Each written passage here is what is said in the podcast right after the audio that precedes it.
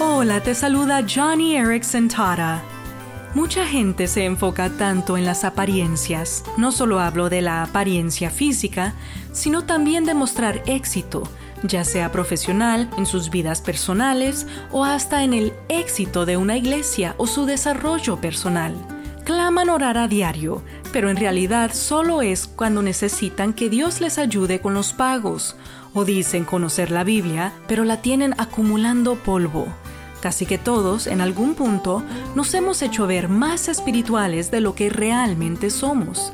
Pero el capítulo 2 de Segunda de Timoteo dice que debemos hacer nuestro mejor esfuerzo para presentarnos aprobados ante Dios. Entonces, seamos más honestos con el mundo y más honestos con nosotros mismos. Es un buen paso para crecer en nuestra fe en Cristo.